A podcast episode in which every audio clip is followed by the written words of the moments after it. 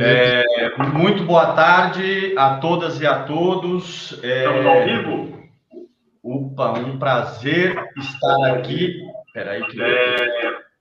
Um prazer estar aqui é, nessa mediação da, do ciclo sobre a China, né? Um conjunto de, de debates que a gente vem fazendo pelo Centro de Altos Estudos da Universidade Federal Rural do Rio de Janeiro que está aqui na sua quarta edição. Eu já vou falar um pouco sobre isso.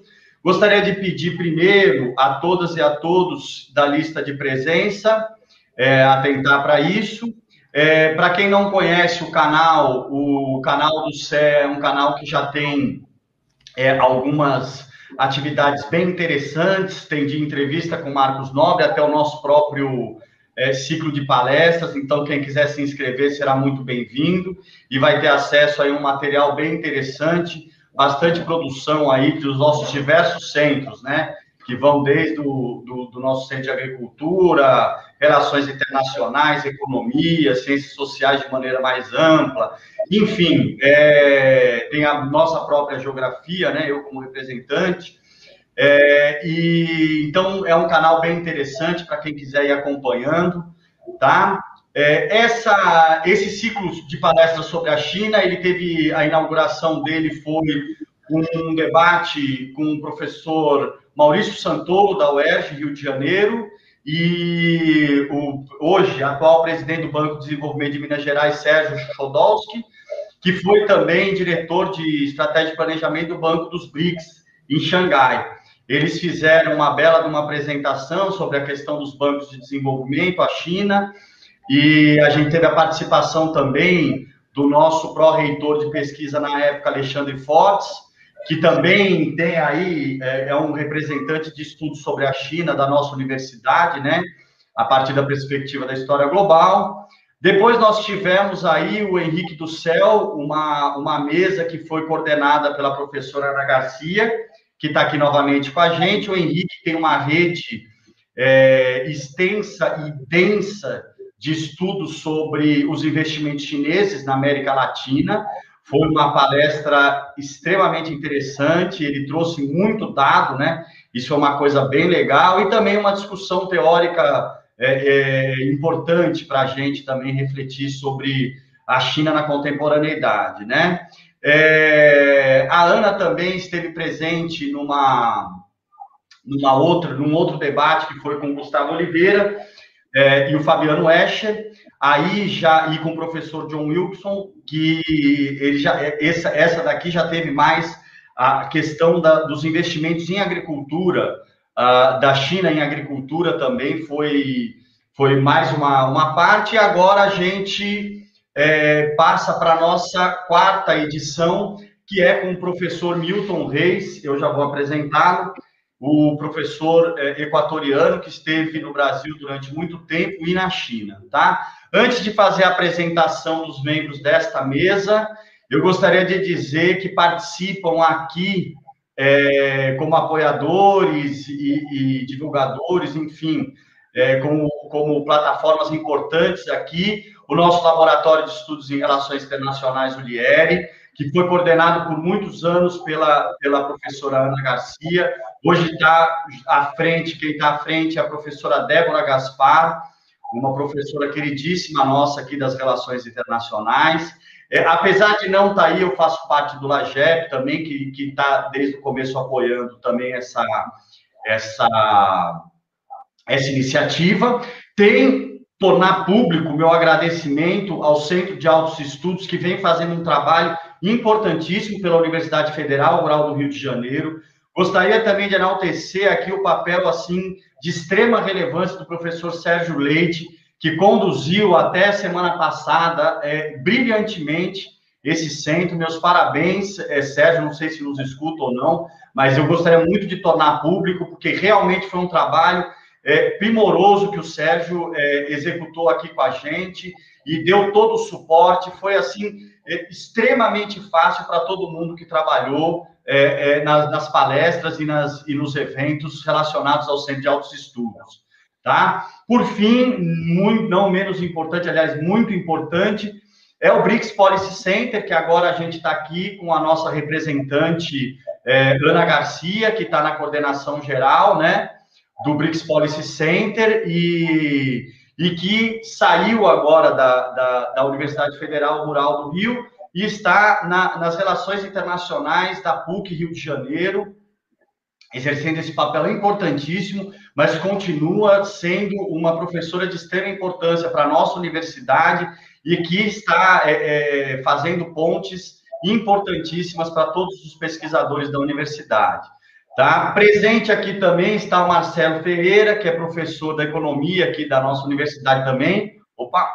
É, que vai também fazer parte do nosso debate. Agradeço muito a presença, que prontamente o Marcelo é, se, se, prontificou a, a, a, participar, ele também é um conhecido do Milton.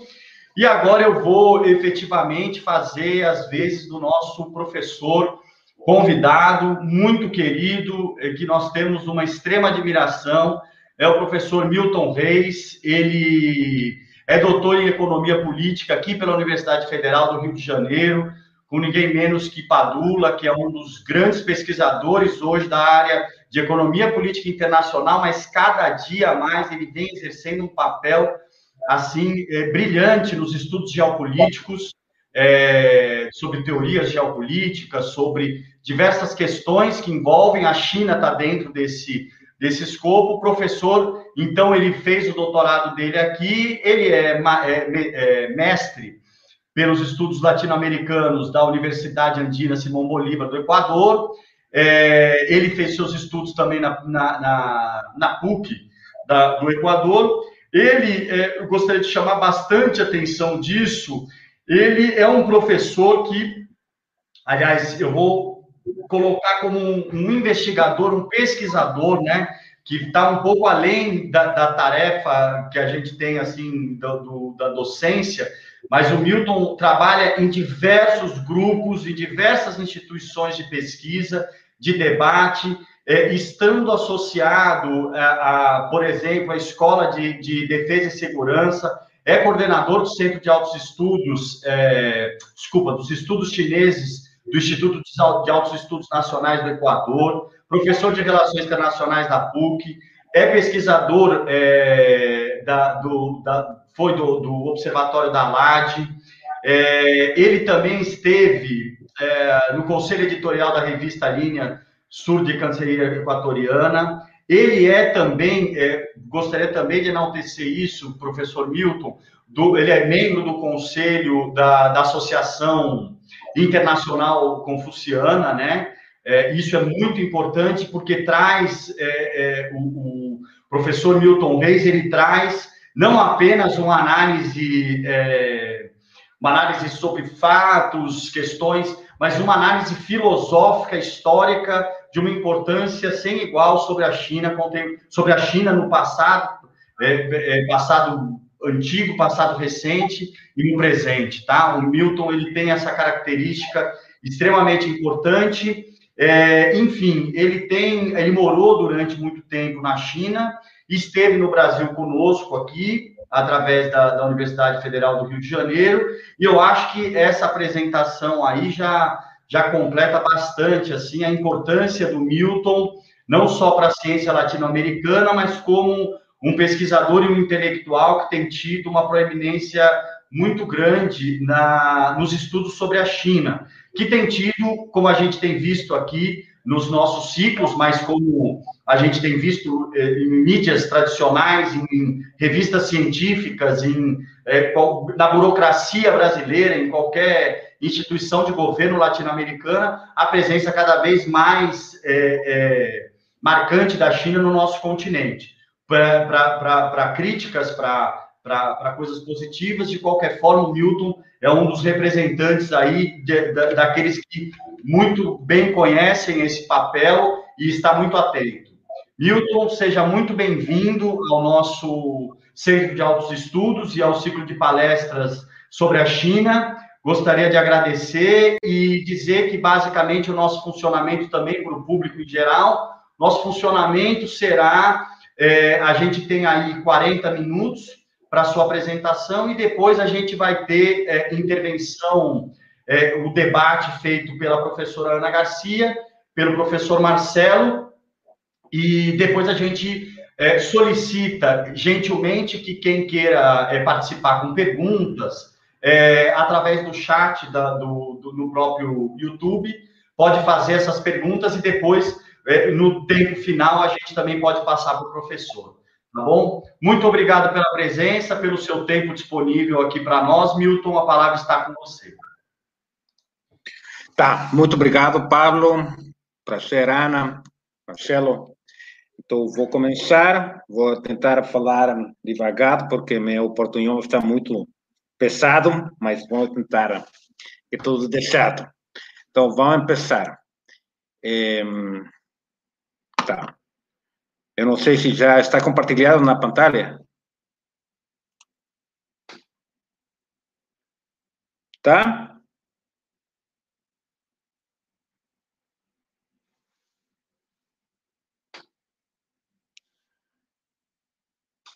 Pablo? Sim, já aparece, sim. Tá, perfeito. Então, eu vou falar sobre a nova Ruta da Seda, uma leitura geopolítica de longa duração, na projeção na América do Sul. O tema é enorme, hum, como na história da, da China mesmo, né? Mas vou tentar fazer algum relacionamento, assim, que, que dê um, um, uma ideia geral eh, de como conecta essas duas grandes ideias. Né? Eh, então, eu vou tentar fazer um, um approachment desde uma perspectiva e metodologia que tem aí, um, procura um encontro entre um, teoria crítica na EPI, eh, tomando em conta não é, categorias de força, né, como Estado, forças sociais, ordem mundial, eh, eh, capacidades materiais, ideias, instituições, também o aporte do realismo na geopolítica e também do construtivismo, né? E uma visão tentando fazer um, um approach também de a longa duração do Brudel.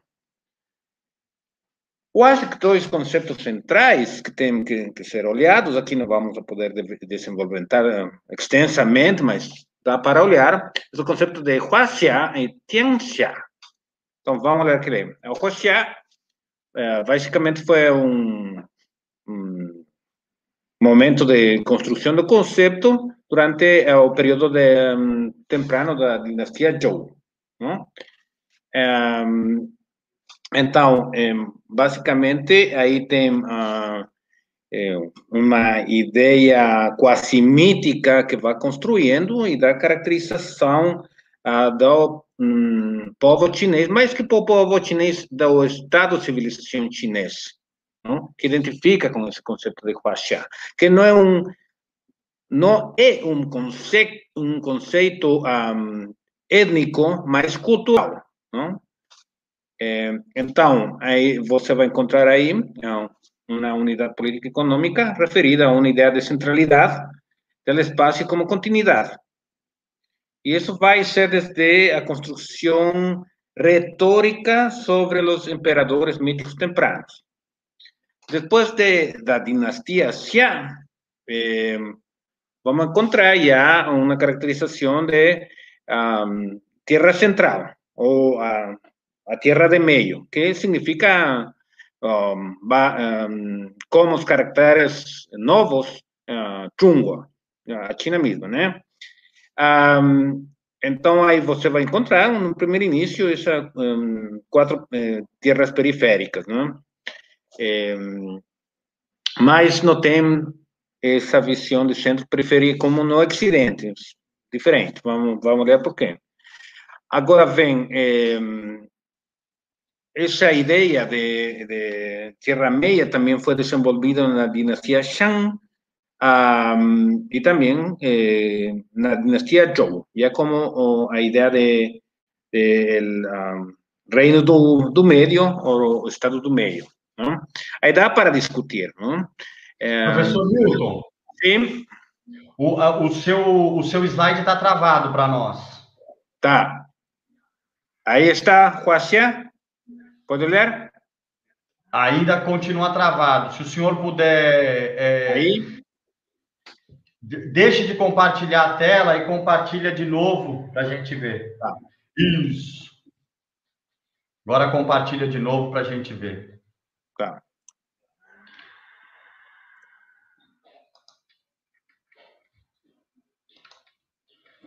Vejamos.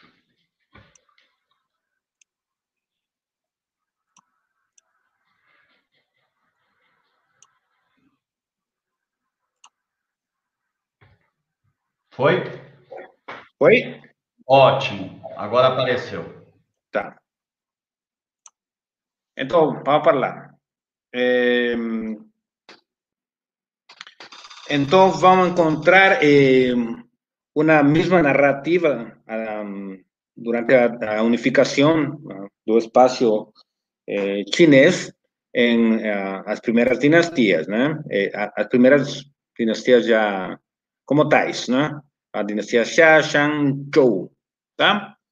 e elas vão identificar como herederos de, do Huaxian. Ah, depois, outro, o, o, outro conceito importante sobre Tianxia, eh, que é basicamente a ideia de tudo bajo o céu, não? Um, e essa ideia está relacionada à ideia do mundo chinês, tá? Um, tudo bajo céu, Tianxia, um, aqui não tem exatamente a mesma caracterização do sistema Tianxia, que vai ser eh, reconstruído na dinastia Han, tomando o conceito de Confúcio, tá? Mas ela vai ser como um, sistema mesmo. Aqui tem algum acercamento sobre a Tianxia, mas quem vai construir as ideias um, que basam, que vai basar o sistema Tianxia é o pensamento confuciano, a matriz confuciana. Então, aí, ao, ponto de vista de Tianxia como eh, sistema tributário, foi racionalizado e explicado sim, um, posteriormente. Não? Então, um, basicamente, tem uma, uma, uma, uma matriz confuciana eh, em onde você vai encontrar, eh, por supuesto, eh, a construção de um pensamento filosófico político na matriz confuciana, mas também eu acho que tem uma perspectiva que pode ser traduzida como também um, um, ponto de vista geopolítico que é a administração do espaço e do Estado. Tá? Isso eu vou eh, tentar explicar por quê. Então, aqui é muito interessante porque uh, em, o conceito também é, tem, é um conceito holístico e no, em, en esse conceito de Tianxia não tem uma dicotomia de eh, lo próprio e lo outro. Próprio mais vem do conceito westphaliano, se falamos nas relações internacionais. Então, não temos esse eh, conceito uh, de centro e periferia, não? Vai ser diferente, não? Um, tampouco vai ter um, uma visão de dois um, eh, lados opostos, que eh, puede eh, eh, hacer que los conflictos sean inevitables. Então, vamos eh, rápido, porque aqui esta história é muito longa, mas nós, nós vamos a, a olhar a construção da, da China, eh, primeiro como uma projeção que vai ficando sentada desde a dinastia Zhou, no, no oeste do Rio Amarelo. Um, e aí a gente eh, fala da civilização eh, Yangtze Liao como o início uh, da, da civilização chinesa. A primeira dinastia mítica, ou quase mítica, é a dinastia Xia, não? que nós podemos também falar que tem uma orientação mais, mais de um poder eh, terrestre.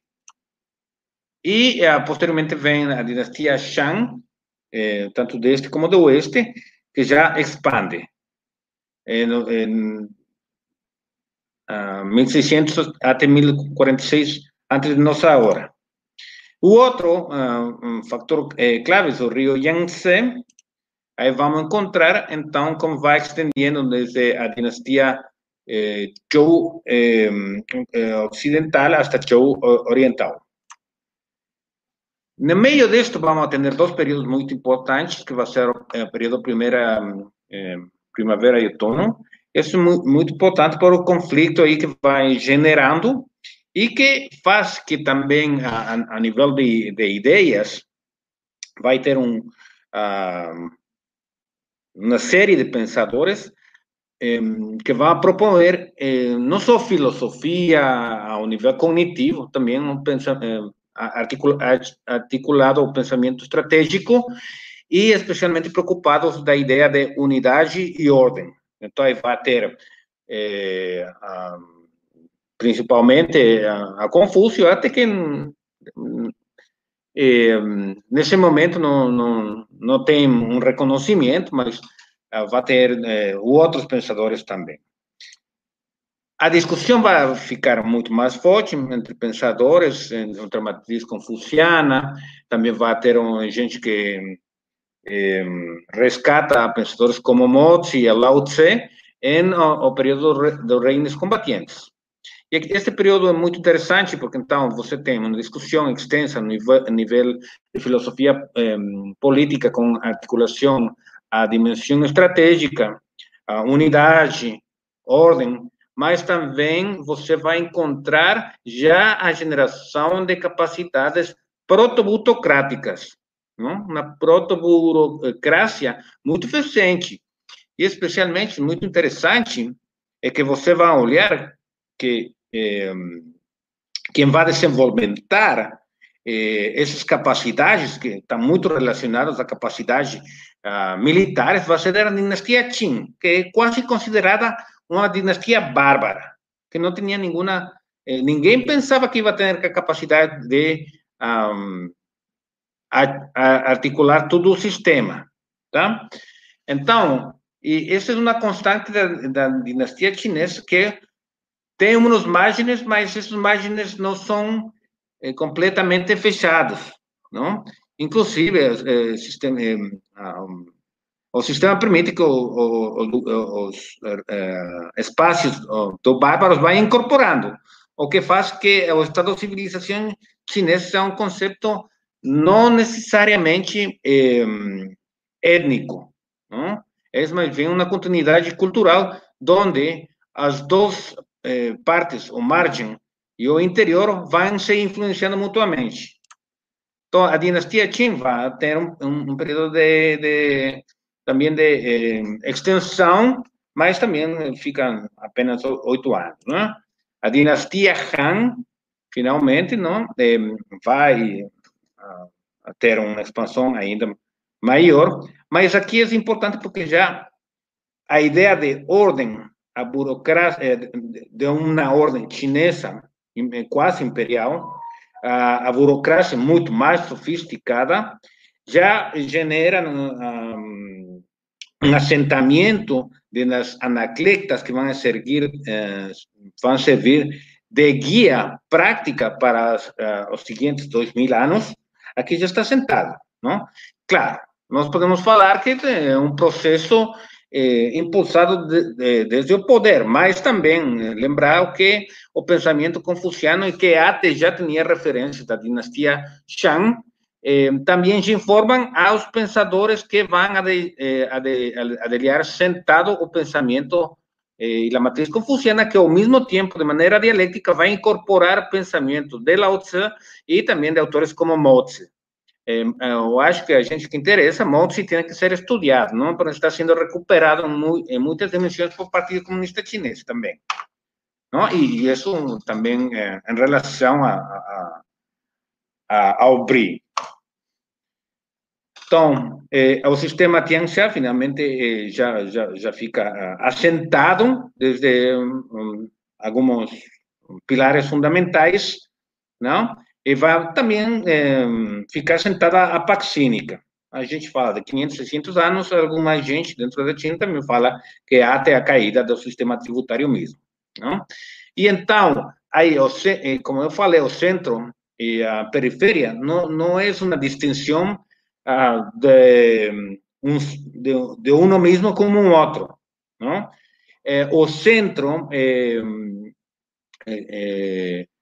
neste caso, China, eh, promove sim um sistema tributário, pero o tributo não necessariamente é monetário, mas ao mesmo tempo tem a obrigação de dar proteção e segurança, tá? Então, muitas vezes, a, a periferia, entre aspas, tinha mais ganhos, ganhos que o próprio centro, tá? É, e isso tem que ver também com um, toda uma construção é, da, da, filosofia política confuciana vinculado à ideia de governar como se eh, fuera uh, uma, uma, uma família. Então, o centro, o, o centro tem que ser como um irmão maior, não protetor com as periferias, mas como falei, não periferia no sentido eh, ocidental.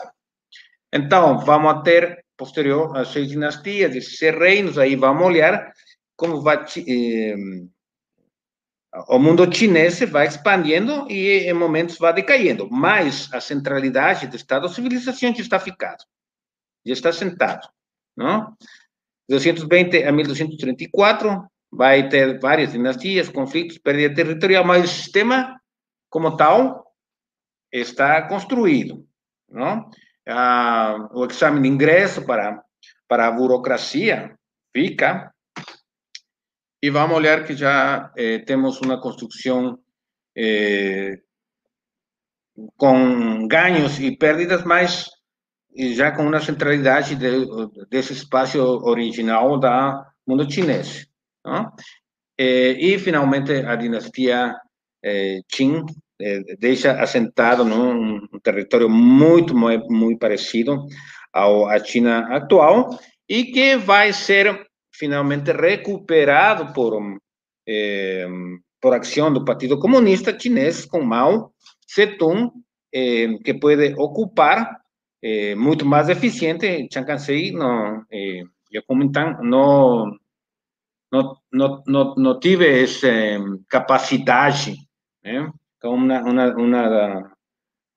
um dos um, maiores acertos um, de eficiência do Partido Comunista Chinês foi restaurar uh, territorialmente uh, uh, nessa China até a dinastia Qing. Então, aí, vamos olhar. Um, é, algumas coisas interessantes, China vai cair com o sistema tributário, não? É, início da, da, guerra do ópio, é, não vai ser colonizada formalmente, sim, mas incorporado ao, por, por eh, poderes europeus ao sistema internacional, é, de maneira forçosa, é, vai ter um colapso econômico, e, bueno, muitos de vocês já, já conhecem essa história, não?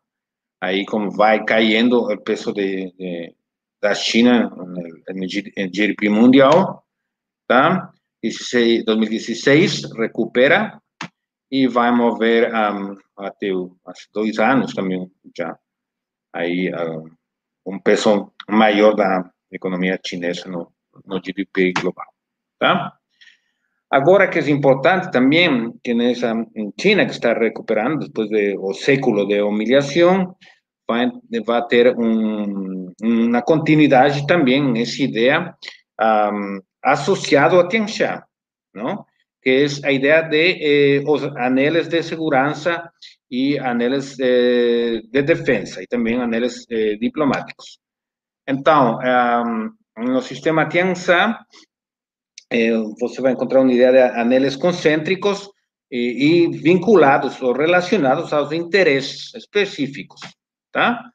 Então, para Fairbank, eh, o sistema tinha iniciado, pero desde 221 antes de nossa hora, até, até inícios dos anos 1800, quando o declive do confucianismo eh, frente à, à, à, incorporação forçada ao sistema internacional e também porque um, o, confucianismo também como pensamento fica tem uma perda temporal frente às eh, denominadas escolas de pensamento ocidentais, não?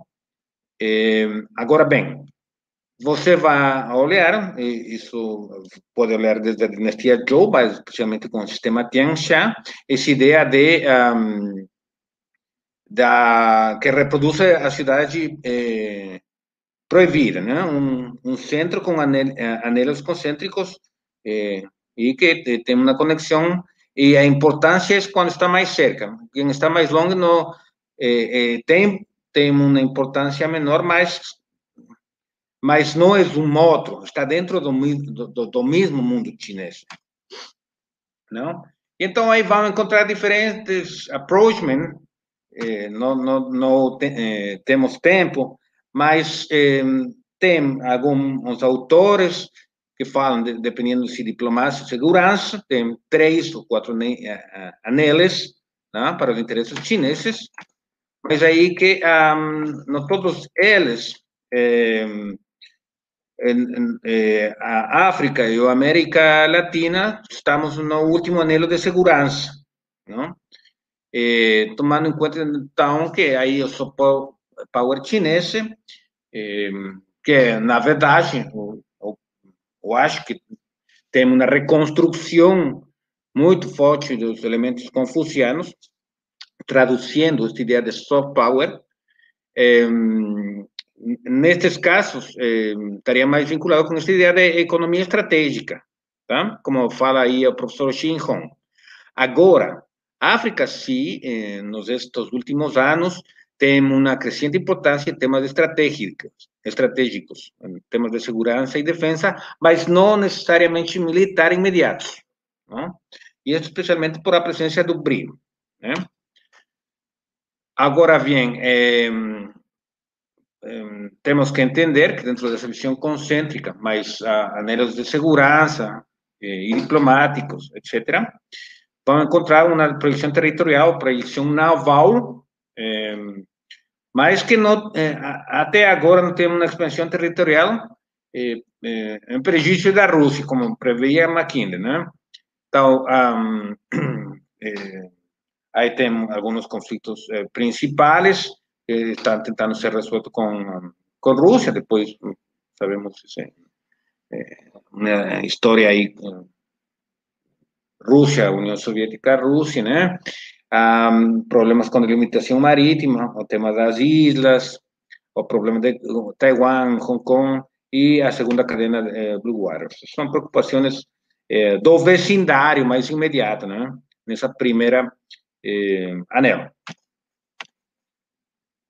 Então, eh, já eh, desde eh, 1950, vão encontrar eh, as perspectivas de coexistência pacífica, que vai ser reiterada em muitos documentos, tá?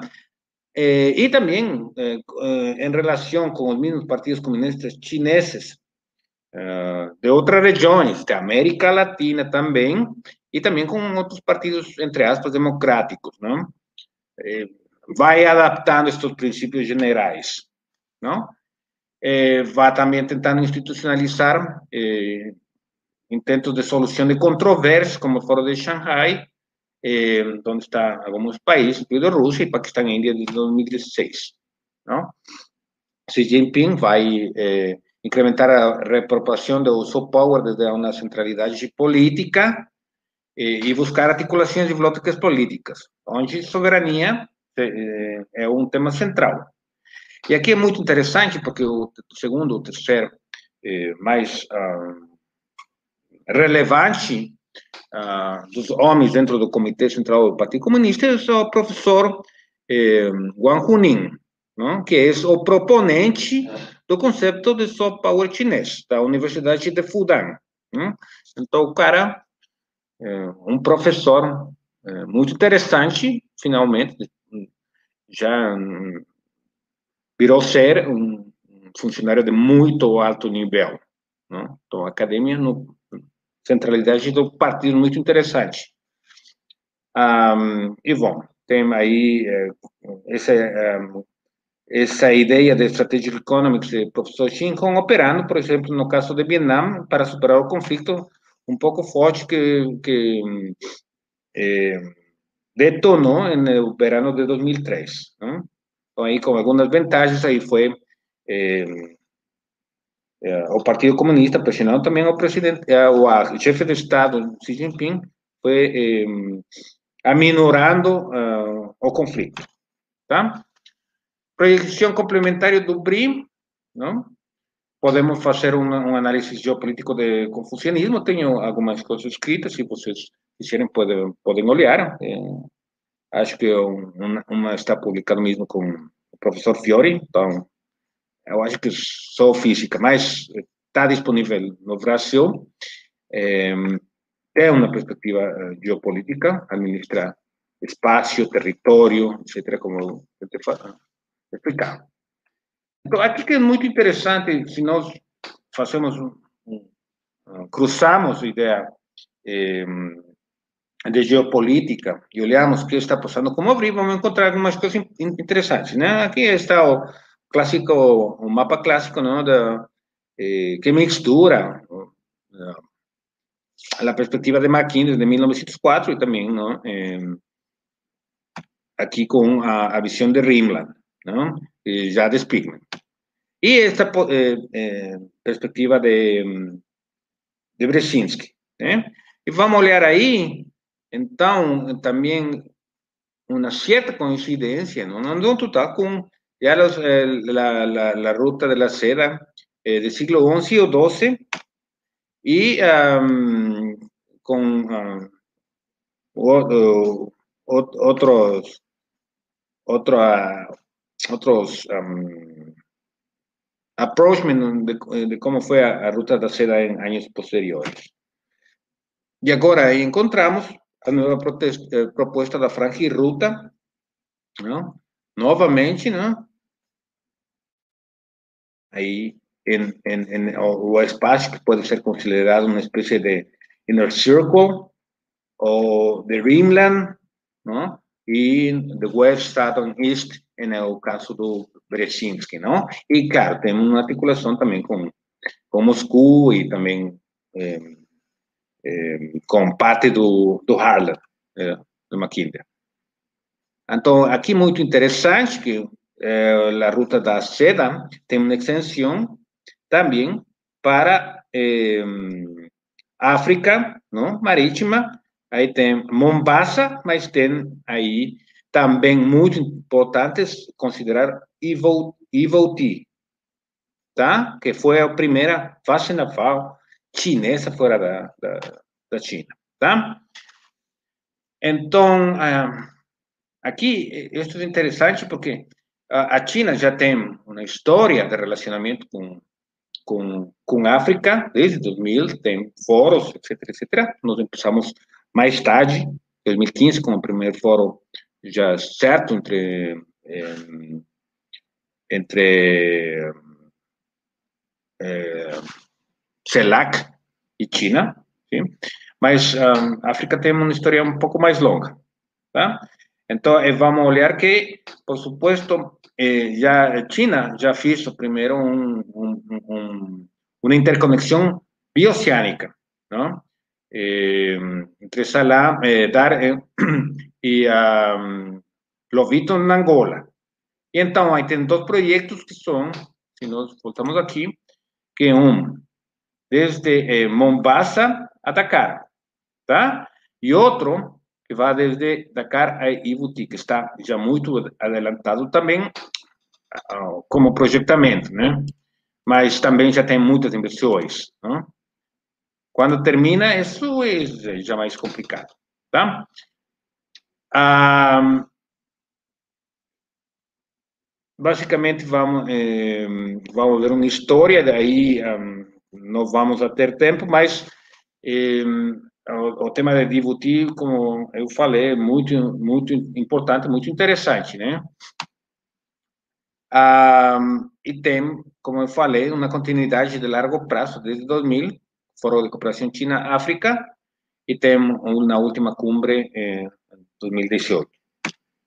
Tá? Então, a, aqui vai ter um, um tema muito interessante, que é janeiro de 2021, é, na reunião uh, Wang, é, o primeiro-ministro chinês, com o ministro de Relações Exteriores de Tanzânia, ah, tem uma proposta eh, eh, vinculada à cooperação mais onde o BRI é central.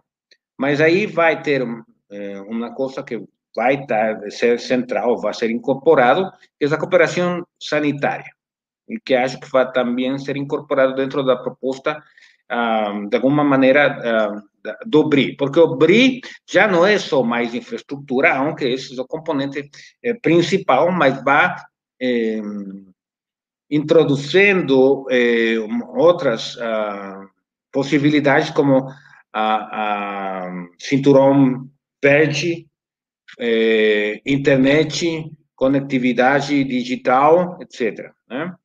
E, e, e, cooperação, né? Em outros temas. E muito interessante também, um, novamente, encontramos eh, essa ruta Senegal-Djibouti, tá? Então, um, en lo que es uh, la gran muralla eh, eh, verde, ¿no? Eh, aqui, diretamente, não tem um financiamento muito grande, mas tem todo um processo eh, para cooperação tecnológica um, e, e, e traspasso de tecnologia baseados na Gran Muralha Verde da própria China, tá?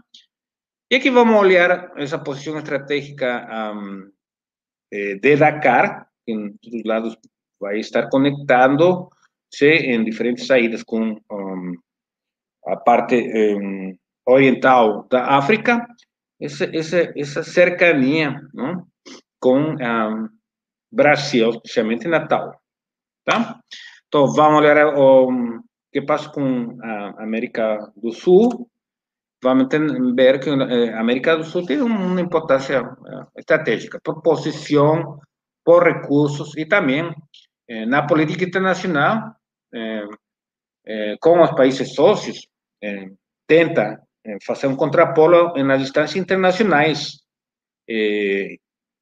institucionais, especialmente por temas de soberania. É muito interessante olhar, por exemplo, no caso equatoriano, é, para as resoluções referidas ao tema da soberania, quando um, tinha uma parceria, eh, foi eh, muito coincidente nas votações das Nações Unidas. Né?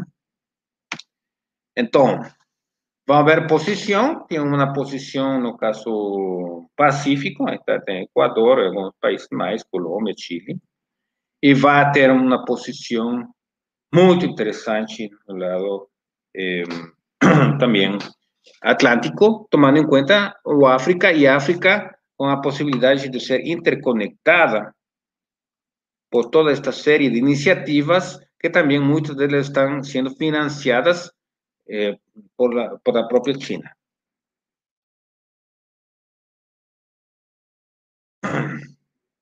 Então, vemos que si nos olhamos esa, ese eh, posicionamiento, ¿no? Encontramos eh, que un, un, una posible eh, interés chinés o, eh, ese amazónico, y ahí tenemos una entrada, ¿no? Muy interesante para um, interconexión, no só bioceânico, mas para eh, introdução à, centralidade uh, de outras eixos de desenvolvimento e também para a região uh, amazônica, né? E também uh, outros temas que podem ser desenvolvidos de, de, interesse para a China, que tem que ver com a infraestrutura eh, eh, da hidrovias, não? Então, aí, um, vamos olhar que para o Pacífico Americano pode ser uma entrada de, e saída desde e hacia Ásia, tá? E o mesmo o Atlântico, né? No caso do Pacífico, tem, pode eh, ser uma entrada como desde uma condição multidimensional, anfíbia, tem Pacífico, eh, tem uma conexão terrestre e também fluvial. Ah, e também tem, resolveria, não certo, esse antagonismo Atlântico versus Pacífico. Em termos de reservas minerais e estratégicos que estão vinculados não só à produção, um, a necessidades de produção eh, na indústria, manufatura chinesa, uh, mas também ao componente eh, relacionado à produção de eh, tecnologia de, de, última geração, mas também vinculado a temas de segurança e defesa, como a indústria militar, vamos encontrar uma enorme quantidade de reservas também na Sul-América. Então, tem essa importância. Tá? A nível institucional, bom, aí a, eh, eh, China tem eh, presença em vários foros bilaterais, birregionais, não? Diretamente como observador, e mais a iniciativa OBRI, já a convite foi feito especialmente em 2018, e aí o que vai fazer o BRI, desde o meu ponto de vista, é que vai a eh, pegar todos os movimentos anteriores, é decir, uh, o movimento do, do, comércio, que foi o primeiro desenvolvimentado, uh, de inversão estrangeira uh, chinesa direita, uh, financiamento, cooperação e diálogo político, vai ser eh, incorporado dentro do BRI, das propostas do BRI, e também um, as propostas que estão nos livros brancos de 2008, 2016, mas, ademais, a proposta de 1 mais 3 mais 6. E mais as iniciativas do Fórum da China CELAC vão ser como concentradas dentro da possibilidade de desenvolver um, eh, o PRI na América do Sul. Tá? Então, aí vamos olhar que um, tem um, una, un despegue o os países van sumando paulatinamente, Venezuela en, en, 2000, en, septiembre de 2018, Chile en diciembre, Argentina con Macri eh, solo hace una declaración conjunta, eh, eh, abril 2019, Argentina, Argentina expressa, mas aí eh, até agora não, não, não firmou, mas fala que tem interesse, não? Brasil ainda não firmou eh, também Colômbia né? e a México aí também é uma incertidumbre, né? Agora bem, eh, dentro do livro branco também vamos encontrar já planteamento para localizar algumas indústrias chinesas na América Latina, não? Então, e isso também pode ser uma alternativa, como já também faz parte dentro do, eh, dos sete pontos eh, com relação à África, um, isso faz eh, parte do interesse chinês, não? A minha, minha hipótese é que a China reproduz a saída que encontrou o Japão durante a restrição arancelária dos anos 80, 80 por Estados Unidos, não? que é um análise feito por Carlos Medeiros, né? Então, eu acho que a China está fazendo uma provável saída que já o Japão fez com os próprios uh, vizinhos na Ásia, para evitar essa restrição.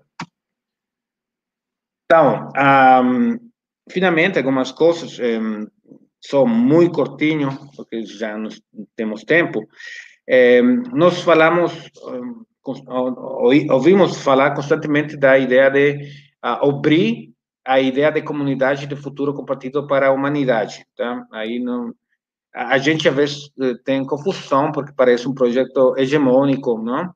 Nós estamos acostumados dessa visão de um, globalização liberal, é, quase unidirecional, mas aqui é muito interessante que é provavelmente uma, um erro de tradução ou de explicação. Um, se nós entramos para compreender a discussão dentro da matriz confuciana, encontramos que o futuro compartido da humanidade, como está falado aí, está baseado em dois princípios muito pouco tratados dentro da academia eh, que estuda China desde o ponto de vista de relações internacionais. Uma é individualidade e outra é autenticidade. Então, há uma figura muito importante para entender, é a figura de Junts, que está mal traduzida, que basicamente é a figura que um, fala de a gente, um cavaleiro, um nobre, mas é, o Junts é como uma, uma pessoa de moral exquisita e refinada. É, que, e dentro da mesma tradução, é, tradição chinesa, o Junzi não educa para que seja igual a ele. Eh, o Junzi busca que o outro seja ele mesmo dentro de ele, dentro de sua própria construção de identidade. Um, eh, e o Junzi tenta eh, eh, encontrar harmonização entre os outros. Não? Então, eu acho que é muito resumido.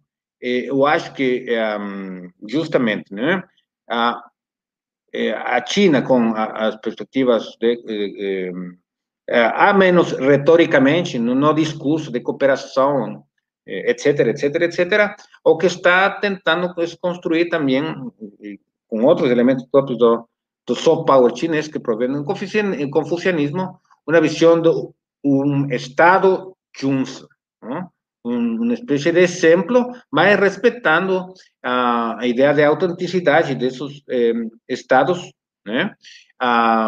Países, e provavelmente eh, eh, somente, né? por exemplo, mediante seu exemplo, não chamar que os outros sejam iguais, mas promover a legitimização de sua própria ação dentro da ordem eh, mundial. Não?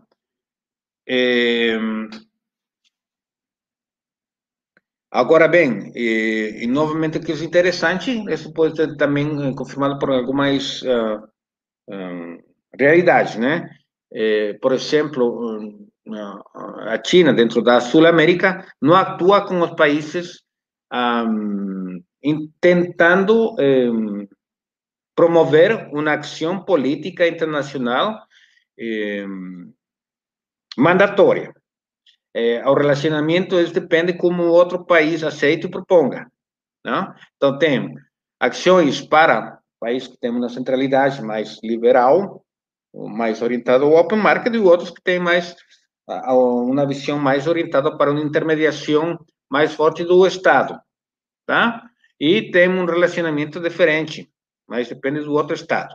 Então, vai harmonizando aí esse, esse relacionamento, não? Um, isso que acho que é muito importante. O outro tema eh, que é interessante é que a China não promove que os outros países sejam igual que a China mesma, né? Não sigam o modelo. É, vocês encontram que constantemente falam não precisa seguir nosso modelo, é muito característica de nosso estado de civilização, melhor que não, busque sua própria, sua, eh, sua própria uh, caminho de desenvolvimento. E outra coisa muito interessante é que, um, usualmente, os países hegemônicos uh, vão tentar uh, que os outros países não, um, sigam o, o legitimem os interesses um, dos países hegemônicos como se fossem próprios dos países que eh, fracos, tá? Eh, mas no caso chinês, tá? Eh, eles apresentam seus, seus interesses, não? nos próprios documentos. Então, não tem uma não tem um ocultamento na forma de ideologia onde China apresente os interesses chineses como interesses universais, tá? Então, esse é um, um elemento muito interessante também. Ah, e então, todos esses elementos, eu acho que, que que ser considerados para compreender esse, esse approach da construção do, do comuno, de comunidade com um futuro compartido, e o que acho que dentro dessa perspectiva, eh, tomando em conta essa longa duração também eh, de los anhelos de segurança, Chiang Kai eh, como atua frente à África América do Sul, para China seria muito interessante ter uma contraparte que seja um, não só bilateral, não? é um cenário, mas também birregional, porque aí pode construir uma estrutura estruturante que facilite a, a relacionamento e os interesses chineses, eh, nesse caso. Né? É, e com isso que, eh, podemos olhar que a China intenta com o BRI com, consolidar uma força centrípeta, uma força centrípeta de caráter pacífico a nível global. Né? Aí, nosso caso depende também de nossa iniciativa. E para isso, eu acho que uma coisa fundamental é a revisão, leitura, interpretação de documentos oficiais, onde China evidencia seus interesses, e aí podemos, então, fazer um, uma resposta baseada um ponto de início para uma resposta estratégica da região, tá? Eh, muito obrigado.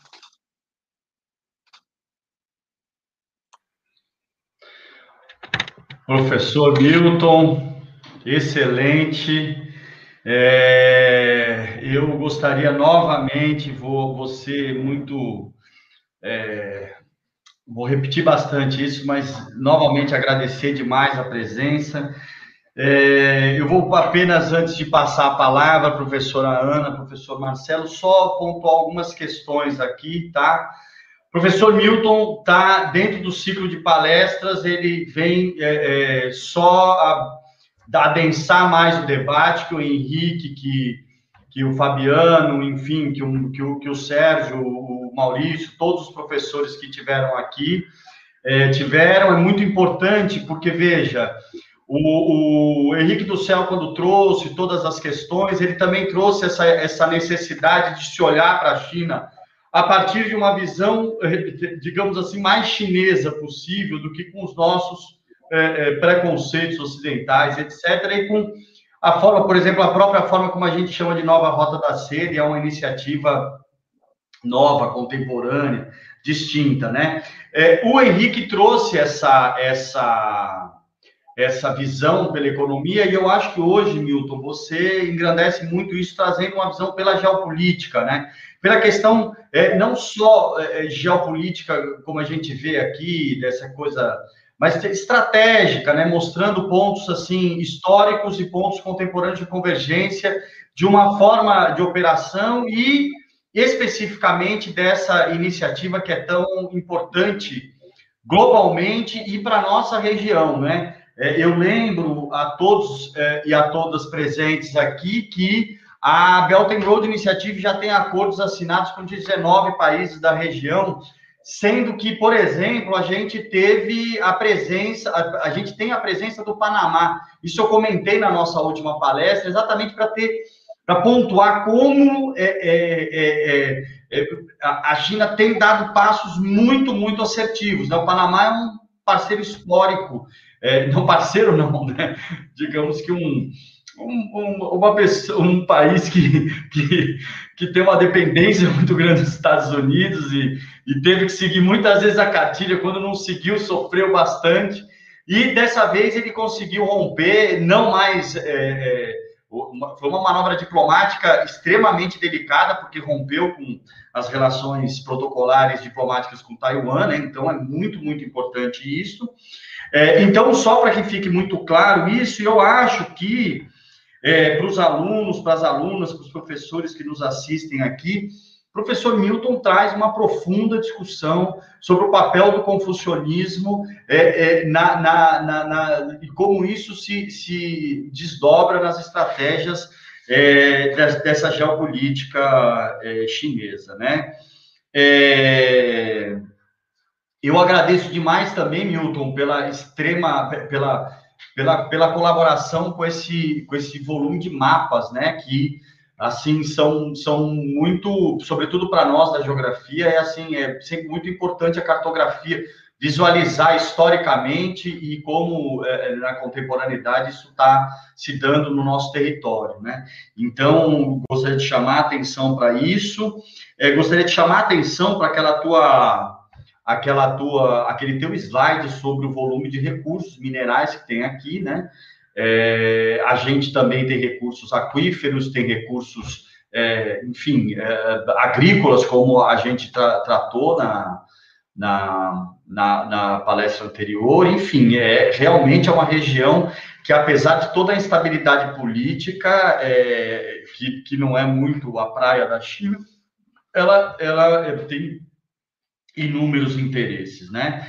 A Belt and Road Initiative, eu venho chamando bastante atenção para isso, além desses 19 países, ela, o último fórum da Belt and Road, ou seja, é a China estruturando a, a, essa iniciativa em instituições, colocando essa iniciativa dentro dos bancos de desenvolvimento, dentro das estratégias é, é, bilaterais, ou seja, é, tem um caminho institucional todo que ela tem feito. É, vou chamar sempre atenção disso aqui nos nossos ciclos. Foram basicamente 40 chefes de Estado na última Belt, Belt and Road Forum, no último Belt and Road Forum. É extremamente significativo isso, né?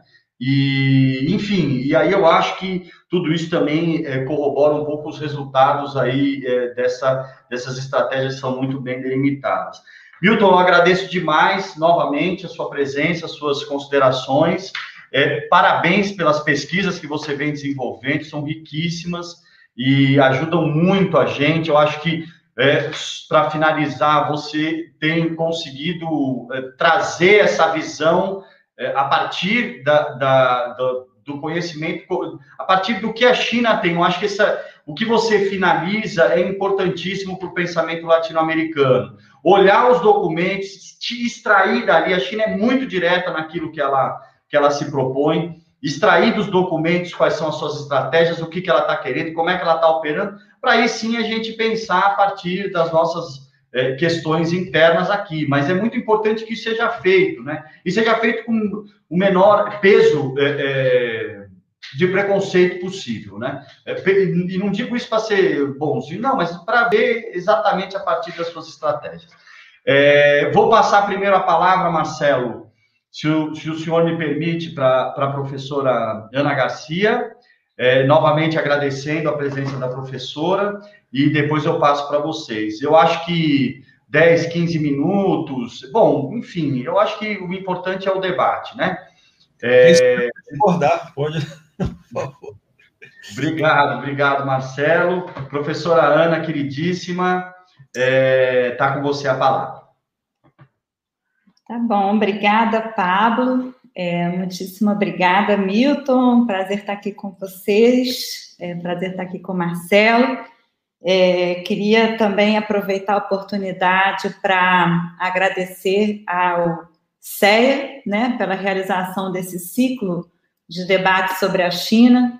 É, tal como vocês agora trouxeram, né, é fundamental a gente trocar informações, discutir, conhecer melhor, nos aproximar. É muito difícil conhecer efetivamente a China, né? E a gente aprende sempre muito daqueles que têm é, experiência há mais tempo, é, já foram, já estiveram na China, como o próprio Pablo, como o próprio professor Milton, é, Marcelo e outros, outros que estiveram aqui com a gente nas, nas outras vezes é, nesse sentido que Pablo acabou de trazer, né? A gente compreender melhor a China a partir de outros olhares. Obviamente, aqui a gente exclui todos aqueles olhares é, que, infelizmente, hoje terminaram ganhando muito a, o palco, né? A cena, que são olhares mais pejorativos, menos conhecedores, mais senso comum, né?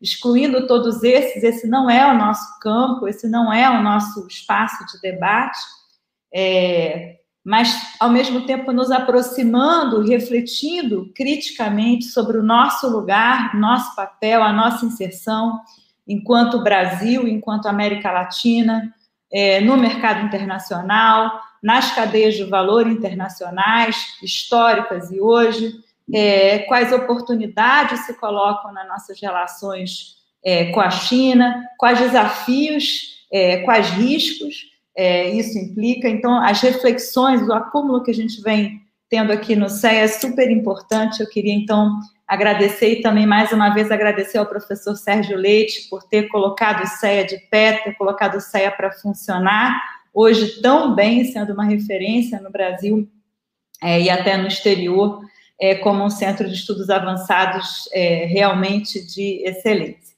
É, então, dito isso, é, queria agradecer essa apresentação brilhante do professor Milton Reis, eu aprendi muitíssimo, é, não sou é, da geografia, né, sou aí só uma interessada na, na geopolítica, né, venho da economia política internacional e desse olhar mais, mais crítico.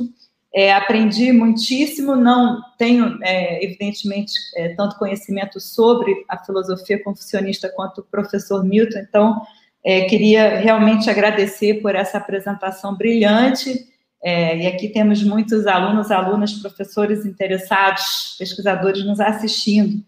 É, eu queria pontuar algumas questões, é, muitas, das, das, muitos dos pontos das apresentações foram muito instigantes.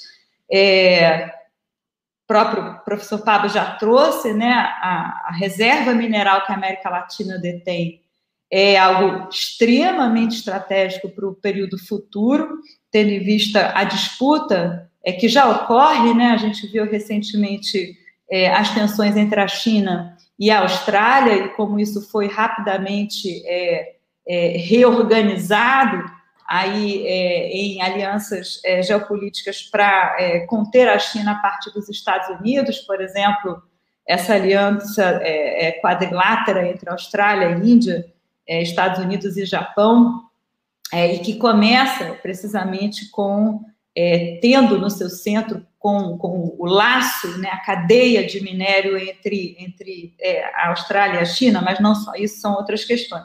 O que eu queria trazer para reflexão, se o professor Milton pudesse comentar, e em termos de questão, é o seguinte: é, se eu dou é, inteira razão ao que o Pablo acabou de falar, né, a gente precisa olhar a China com outros olhares, olhares não ocidentais, evidentemente livres de qualquer preconceito, mas a gente precisa olhar a China a partir de um olhar latino-americano. Queria colocar isso como uma provocação. Né? Nós não vamos é, trabalhar, entre aspas, né, é, contra é, ou, ou, de alguma forma desfavorável né, ao desenvolvimento da nossa própria região e a nossa inserção. Então, a gente hoje se encontra, como América Latina, é, eu considero, num lugar é, estratégico e fundamental na geopolítica, na economia é, e na geoeconomia global, que é entre precisamente os dois polos dinâmicos de poder em disputa na ordem mundial. É, China e Estados Unidos. A América Latina hoje, mais até, bem mais até do que o continente africano, é, se encontra precisamente entre esses dois polos, de um lado, como é, o famoso né, quintal, ali o território imediato de influência dos Estados Unidos, e de outro, é, obviamente, é, é na, na, na, no radar chinês, mais tardiamente do que a África, como o professor Milton trouxe, pouquinho mais tardiamente, em, em termos históricos chineses, tudo é, é, é absolutamente é, recente, mas é, a América Latina muito mais recente, aí dos anos 2010 em diante, a intensificação dessas relações, obviamente, não começa aí, é, inclusive para o Brasil, né, a relação é, da cadeia de minério e petróleo do Brasil com a China vem é, é, de muito, muito, são muitas décadas anteriores, e tem um ponto ápice ali no governo Gaza. É, eu que estudo a mineradora Vale, né, conheço um pouquinho mais dessa história entre, entre minério é, brasileiro e a China, mas é, muito mais recente. E esse lugar estratégico, neste momento histórico, é fundamental ser compreendido porque curiosamente, é, né, a gente sabe que a América Latina é como se não importasse muito, né, não fosse central nem na política externa norte-americana, nem na política externa chinesa, mas, por outro lado, nenhum dos dois pode prescindir da sua influência, da sua inserção, da sua atuação na América Latina, é, em termos da sua inserção global. Tá? Então, a gente precisa, né, enquanto pensadores né, refletindo criticamente a partir do nosso lugar e da nossa inserção estratégica, o que, o que queremos, como vamos fazer uso é, das nossas relações com a China de modo a extrair daí grandes oportunidades de desenvolvimento econômico, grandes oportunidades de ascender nas grandes cadeias de valor tecnológicos e não, e não, como hoje, infelizmente, nós estamos fazendo e reforçando, que é um aprofundamento nas cadeias de commodities primárias, nas cadeias de recursos naturais. Tá? E aí eu acho que essa é uma reflexão que nós precisamos fazer, e acho que a apresentação do professor Milton nos instiga a pensar isso a partir dos princípios filosóficos é, confessionistas que apontam para caminhos conjuntos, para caminhos mais cooperativos, para visões menos conflituosas, menos tensionadas, mas enquanto latino-americanos, nós precisamos fazer efetivamente uso dessa oportunidade para o nosso desenvolvimento e não apenas para reforçar aquilo que é imediatamente é, mais fácil, mas, no entanto, no longo prazo, com consequências piores para nós, que é a nossa inserção ainda mais aprofundada como é, a velha é, é, divisão de trabalho como provedores de matérias-primas. Nas minhas pesquisas, é, é, eu venho trabalhando dois grandes eixos, só para comentar muito brevemente. Primeiro, o mapeamento dos investimentos chineses, combinado com os fluxos de crédito e os fluxos comerciais, e segundo, cruzando com isso, inclusive em mapas, os, é, o marco político jurídico dessas relações que são os tratados de proteção de investimento e os tratados de livre comércio. E, curiosamente, a China não está fora desse regime de investimento e comércio, regime esse colocado, como nós todos conhecemos, desde Bretton Woods, né? A China tem tratados bilaterais de proteção de investimento estrangeiro com quase todos os países da América Latina, nos mesmos marcos que os tratados tradicionais, impulsionados prioritariamente pelos europeus, mas também pelos americanos. E a China tem três tratados de livre comércio, para além dos tratados de investimento, né, com Chile, México é, e Costa Rica.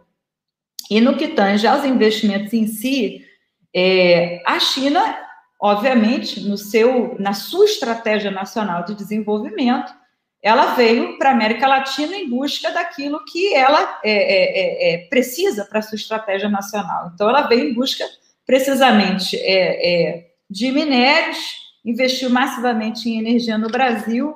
A gente sabe que não é só a energia bruta, lá petróleo, como é o caso da Venezuela, em alguma medida o Equador, em alguma medida só.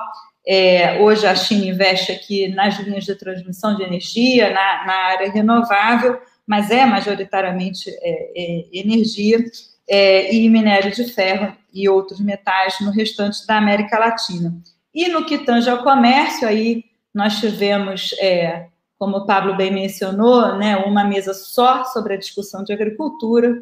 É impressionante, né? Nós somos aí os principais, o Cone Sul, né? O professor Fabiano que nos assiste aqui é um dos maiores especialistas nisso né, tem trabalhos brilhantes sobre é, essa inserção no Cone Sul, é, Paraguai, Argentina, é, Brasil, é, na cadeia soja-carne, né, o complexo soja-carne e a exportação para a China. E hoje, no caso do Brasil, a gente viu os últimos números, né, os, os, o, o famoso superávit comercial que o Brasil consegue alcançar esse ano, mesmo no contexto da pandemia, é um superávit absolutamente dependente é, dessa cadeia e majoritariamente é, da soja. É, dito isso, e aí eu queria ir para as minhas perguntas, né? É, acho que o professor Milton fechou com, na verdade, a, pergunta-chave, que é, não, não, é facilmente respondida, é mais uma reflexão: qual é a resposta estratégica da região frente à China? Né? Como é que nós nos inserimos nisso e como é que nós, na verdade, temos na China uma grande oportunidade de romper com a onipresença das potências centrais na região, com, né, romper com uma onipresença é, é, subalterna que nós historicamente tivemos, é, e, ao mesmo tempo, buscar uma inserção é, mais qualificada é, nas cadeias tecnológicas, nas cadeias de valor, tendo em vista que a China hoje desponta né, em alguns é, dos setores tecnológicos e pode é, muito oferecer nesse sentido. Aliás, chama atenção né, para o, o, programa é, aprovado semana passada pelo governo Obama na área de ciência, tecnologia, inovação e segurança. Né, é, curiosamente, parece que foi aí um dos poucos programas do governo Bahrein que houve uma absoluta convergência entre os dois partidos no país para a contenção, um dos principais objetivos é a contenção da China. Né? Então, nós ficamos muito atrás, enquanto América Latina, nessa disputa global. E aí eu queria comentar, enfim, muito brevemente, é, duas coisas. As reservas minerais e, principalmente, as terras raras e os metais mais estratégicos serão, na verdade, um tema prioritário dos próximos anos. Acho que a recuperação pós-Covid no mundo vai levar alguns, é, alguns caminhos, e alguns caminhos que serão é, tensionados, serão objetos de conflito e disputa mundial, é, e um deles é esse acesso às, às terras raras, aos metais, metais que são base para esse desenvolvimento tecnológico. Né? Então, queria que, que, o professor Milton pudesse comentar um pouco sobre isso, e principalmente a partir do Equador, né, que é um país tão estratégico, que desenvolveu tantas relações com a China nos últimos anos, mas que também que vivenciou tantos conflitos de natureza social, ambiental em torno desses investimentos. É, eu, como nós vamos lidar estrategicamente com aquilo que nós detemos, que é esse recurso natural e que será objeto de tantas tensões e disputas geopolíticas no futuro é, não tão distante assim de recuperação da pandemia. E também eu queria, é, eu achei muitíssimo interessante essa, não tinha, eu venho, venho observando bastante os desenvolvimentos da Belt and Road na África, eu tenho é, colaborações de longo prazo com os colegas na África do Sul sobre os BRICS, é, e a gente vem conversando muito, né, um dos, dos pontos mais interessantes, por exemplo, dos investimentos chineses na África do Sul e em outros países da África também são as zonas econômicas especiais, é, mas o, o tema que eu achei mais interessante é como essa articulação América Latina-África é interessante, esse eixo Atlântico-Sul, né, é, é, interessante enquanto uma unidade para é, parcerias com a China. E aí eu queria que o professor Milton pudesse elaborar um pouquinho mais sobre isso. Eu fiquei bastante curiosa como exatamente né, a China é, é, é daria preferência, ou, ou, quais seriam as parcerias mais estratégicas entre nós os países africanos para as relações com a China, quais seriam essas rotas, né? E como é que, na verdade, as nossas parcerias, o Brasil tem parcerias históricas, né, com Angola, com Moçambique, é, como é que nós podemos é, utilizar dessas articulações e parcerias Sul-Sul, Brasil, África e América Latina-África nas relações com a China de forma é, frutífera, com resultados positivos para nós. Vou encerrar aqui, queria agradecer. Obrigada. Muito obrigado, Ana. Excelentes colocações. A Ana tem uma visão bem, bem eh, crítica e profunda aí sobre a nossa região e a presença da China, né? Extremamente importante. É... Eu vou, Milton, se você me permitir, eu já passo para o Marcelo porque aí a gente faz um, uma, uma entrada uma entrada só e depois o tempo que sobrar a gente abre para as perguntas. Tudo bem, Milton? É, tudo bem. Tá bom. Marcelo, é, bom, primeiro, muitíssimo obrigado, Ana, leitura extremamente atenta. É, Fabiano Escher está aqui também, muito obrigado pela presença, Fabiano, é, engrandece bastante o nosso debate. Enfim, Marcelo, a palavra está com você. Tá bom. Bom, primeira, é, primeiramente agradecer o convite do, é, do Pablo né, para o Centro de Estudos Estratégicos, excelente iniciativa. É, muito bom estar aqui com a Ana, né? Tem, tinha tempo que a gente não se encontrava, né? tem que ser dessa forma. É, a mesma coisa em relação ao Milton, né? É um prazer imenso né, poder estar escutando o Milton. Também é, já tem tempo que a gente não se encontra pessoalmente, uma pena Esperamos acabar logo com essa, essa situação desagradável da pandemia e poder é, nos encontrarmos novamente, enfim, para discutir esses assuntos e outros mais. É, eu acho que, bom, é, o assunto China, né, a questão da China, né, o estudo sobre a China, ela cada vez mais vai, ela vai tomando lugar, ela vai tendo mais peso.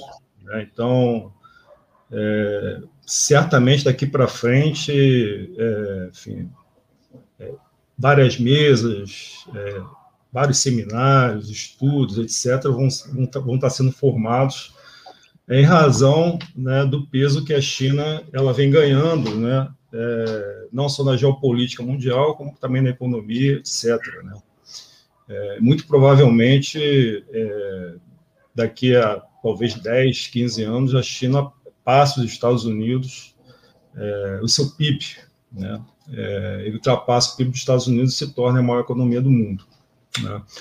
É, ainda vai ficar atrás ainda quando a gente considera o PIB per capita, mas é, já é algo muito significativo. Né? Você é, vislumbrar uma possibilidade como essa. Né? A China, é, em pouco tempo, né, num período curto de tempo, ultrapassar é, a maior economia do mundo, que é, que é, que é, que é os Estados Unidos atualmente. Né? É, a China ela, ela vem é, assim no crescimento muito acelerado, né? É desde desde, desde a Revolução de 49, praticamente. Né? É, ali com os, ali os dois períodos, né, que foi o grande salto adiante, depois com a Revolução Cultural, de baixo crescimento, né, mas é, até 78, né, a China teve um crescimento acima de 5%, 5,2%, se não me engano, né, de 52 a, é, até 78. E depois de 78, de 1978, é, com as reformas econômicas, aí a China ela passou a crescer é, em vários anos acima de 10%. Né? Se fala em, é, em, milagre chinês, né? É, e é um, digamos, é um termo muito bem, é, muito bem colocado, porque, afinal de contas, é, já são aí mais de 40 anos né, com um crescimento muito elevado. Né? o milagre brasileiro, que se fala muito, por exemplo, né, durou aí sete anos. Né? É, a China já tem, enfim, é, quatro décadas aqui praticamente, né? É, e aí, assim, o é, Milton ele traz esses aspectos do lado do Confúcio, né, do confucionismo, né? Eu também não, não, eu não conheço, né? Eu não tenho é, também assim muitas condições de, de, assim, de falar a respeito. Acho, acho bem é, bastante interessante, Milton. É, mas a China, né? É, particularmente a partir de 78, né, ela usa, na realidade, o que é, a sua forma de crescimento né, é algo é, razoavelmente conhecido, né, que é através é, da, das exportações. Né. É, Abriu-se uma possibilidade, né, com ali, a aproximação com os Estados Unidos, ali naquela época, ali, no, fim dos, ali, no fim dos anos 70, e a China soube aproveitar muito bem né, essa oportunidade. Né. Então, é, até então, o crescimento dela, ela veio, né, principalmente é, por meio do comércio internacional, né, que é algo, como eu falei aqui, já, é, já bastante conhecido, né, essa forma de inserção, de crescimento econômico, é, através do comércio internacional. Não é, é, a China não foi a primeira a fazer isso. Né? É, e aí, esse crescimento todo, evidentemente, que é, você acumulou uma quantidade de capital imensa e aí você, você acaba se expandindo né, para outros países. Né? E a América Latina é, é, uma região né, que ela tem muito interesse né, e é, está, no, está no título da sua, da sua apresentação, né, que traz, evidentemente, um conflito né, é, é, é impossível, assim eu diria, né, de é, de não acontecer, né, porque a América Latina, né, ela é uma região é, historicamente né, de influência dos Estados Unidos. Né?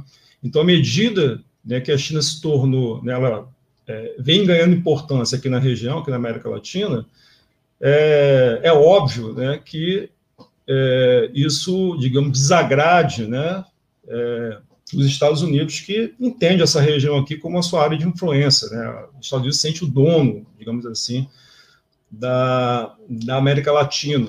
Né? O, acho que o Pablo falou, inclusive, da, aí, do, é, aí do Panamá. Né? O Panamá, bom, a gente não vai, vai aqui, aqui, lembrar exatamente toda a história, né, mas é, os Estados Unidos eles sempre entenderam o Panamá como se fosse um anexo, né, um anexo da economia dos Estados Unidos, enfim. Então, é, e daí a importância né, que tem essas, é, esses, é, esses últimos acontecimentos em relação é, da, da relação China-Panamá. Né? É, e aí, o, o é, veja, a China se tornou né, o principal parceiro né, do, do país mais importante né, da América Latina, que é o Brasil. Né? É, a China, em 2020, né, acho que no ano passado, se tornou, por exemplo, é, o principal parceiro da Argentina, ultrapassando o Brasil. Então, é a capacidade né, de influência né, que a China vem tendo é, dentro aqui da América Latina é uma coisa é, de fato absurda, né, é, que é, até agora né, os Estados Unidos né, eles têm, eles têm tido dificuldade é, de saber enfrentar isso. Né? é, a rota da seda, né, ela é mais uma, digamos, uma, é, enfim, é mais um desafio, né, que está sendo colocado, né, não só para os países da América Latina, também, é, como também para os Estados Unidos. Né? É, e aí, é, alguns países, né, se apressaram, né, em, em, é, em utilizar nesses é, esses investimentos né, que, que, estão sendo propostos pelo é, Belt Road Iniciativa, né, pelo Cinturão da Rota, é, e também não espanta que países são esses. Por exemplo, a Venezuela né, é o principal país, é o que está é tá recebendo mais investimentos né, do Belt Road Initiative, né, é, em torno de 25 bilhões. Né. Isso ocorre né, justamente por conta né, dos problemas que a Venezuela vem tendo né, da, é, na sua economia, né, que em grande parte é decorrente né, da asfixia né, econômica que os Estados Unidos têm tentado impor sobre a Venezuela. Né? É, é coisa parecida né, vem, vem sendo tentada também em relação a Cuba, por exemplo. Então, a China tem diversos investimentos né, é, com Cuba. Né? É, até onde eu me lembro, não entra em nada do Belt and Road Initiative. Né? Mas o Belt Road Initiative ele também é, não significa que a China não está fazendo é, outros investimentos com os países da América Latina. Então, por exemplo, o Brasil, até onde eu lembro, também não entra nesse Belt Road Initiative, mas tem diversos investimentos é, da China dentro do Brasil. Agora mesmo, é, se eu não estou enganado, a Eletrobras, né, se, ela, se ela vier ser é, de fato privatizada, certamente vai ter é, algum investimento chinês né, na compra da Eletrobras, enfim. Então, é, o poderio chinês, né, ele chegou de tal ordem, né, é, o poder econômico chinês, ele chegou a tal ordem, né, que ele simplesmente consegue fazer, ele simplesmente se tornou o principal parceiro comercial da, da maioria dos países da América Latina, né, o que é algo realmente extraordinário, né, o, que é, o que é algo extraordinário. Em relação à pergunta né, que, a, é, que a Ana fez, é como aproveitar né, né, esse, momento. Né? É, enfim, se você. É, se os países da América Latina conseguem ter uma inserção mais soberana, é, assim, de forma a aproveitar mais né, esses investimentos chineses, ou você. É, ou, ou esses países vão, vão permanecer como, enfim, é, ainda como periferia, é, assim, sem, sem de fato alcançar é, grandes melhorias, né, não só econômicas, como também sociais, enfim. É. Aí, veja, aí é, eu entendo né, que a América Latina, ela, evidentemente, ela não é homogênea, né, enfim, é, é, cada país ele vai tendo a sua, assim, vai tentando aproveitar né, a sua maneira é, essa parceria com a China. Né? Então, por exemplo, no caso da Venezuela, né, eu acho que assim é, tem sido muito positiva né, para a Venezuela, porque a Venezuela está passando uma asfixia financeira, econômica, comercial, né, que está sendo imposto pe pelos Estados Unidos, Né? Então, esse, esses investimentos que a China vem fazendo é, na Venezuela é como, é como se fosse uma tábua de salvação. Né? Aqui, pelo menos para esse momento. A, é, a mesma coisa com Cuba, por exemplo. Né?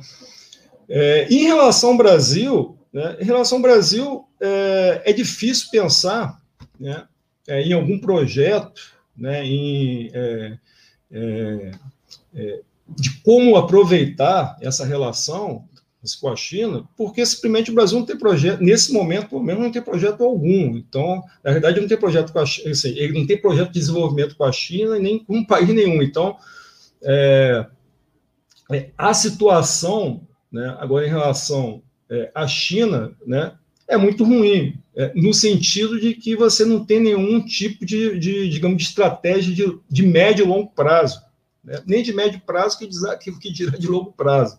Né?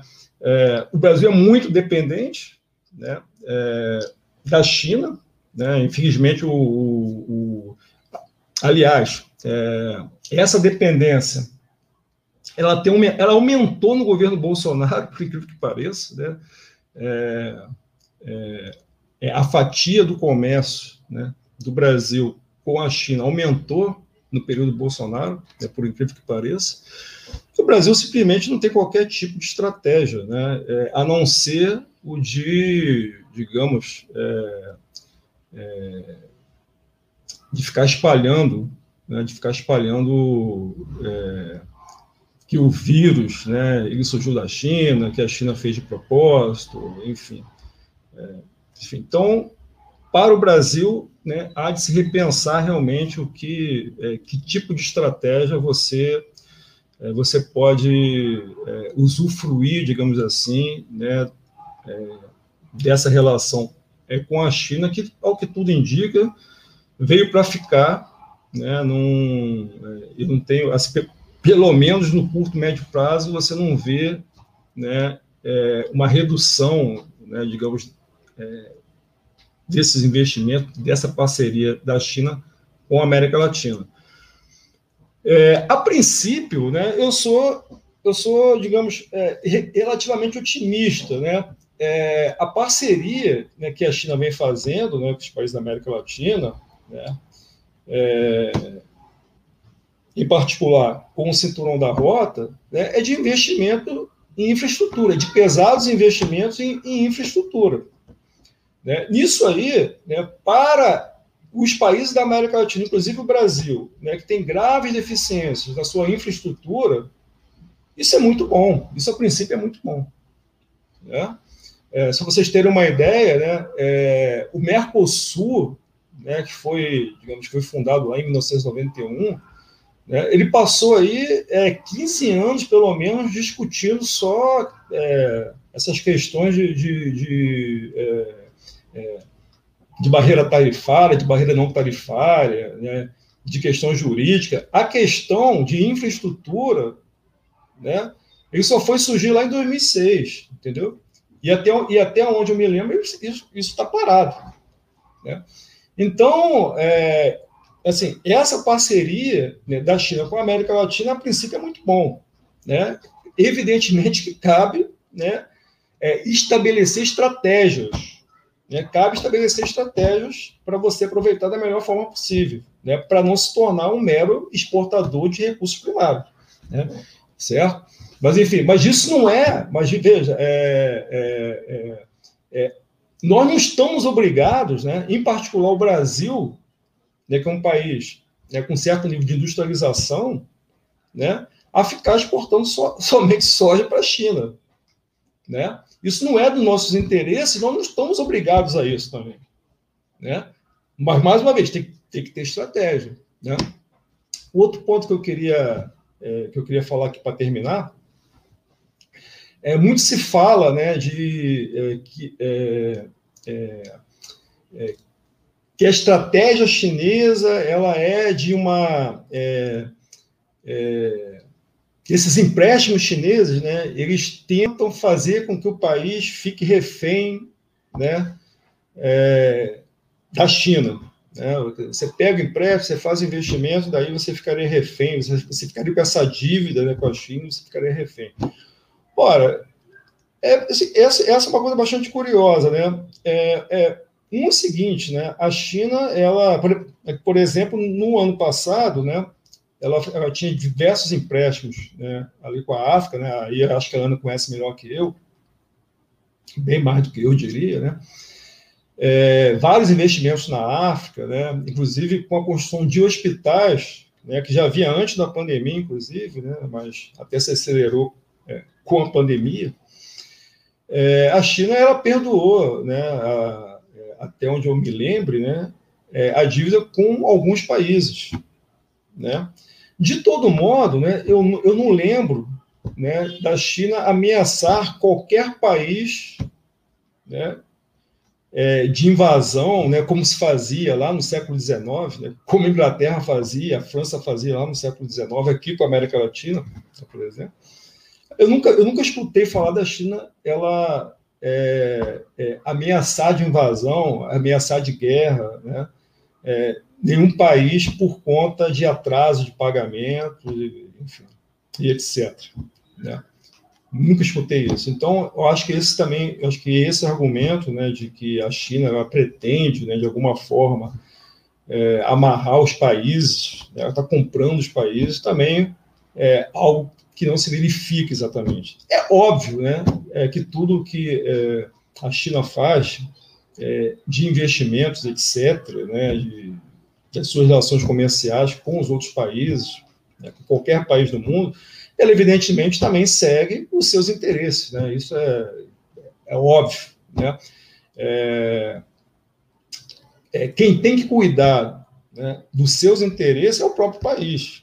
Né, você não você não queira que a China, por exemplo, né, ela cuide dos interesses dos demais países onde ela está fazendo seus empréstimos, seus investimentos. Né? Cada país, evidentemente, que tem que, é, que tem que cuidar dos seus interesses. Né? E aí, volta a repetir, né, pensar em estratégias né, de como aproveitar melhor né, essa, enfim, é, essa relação que, se for bem construída, né, a princípio tem tudo para ter muito bons frutos.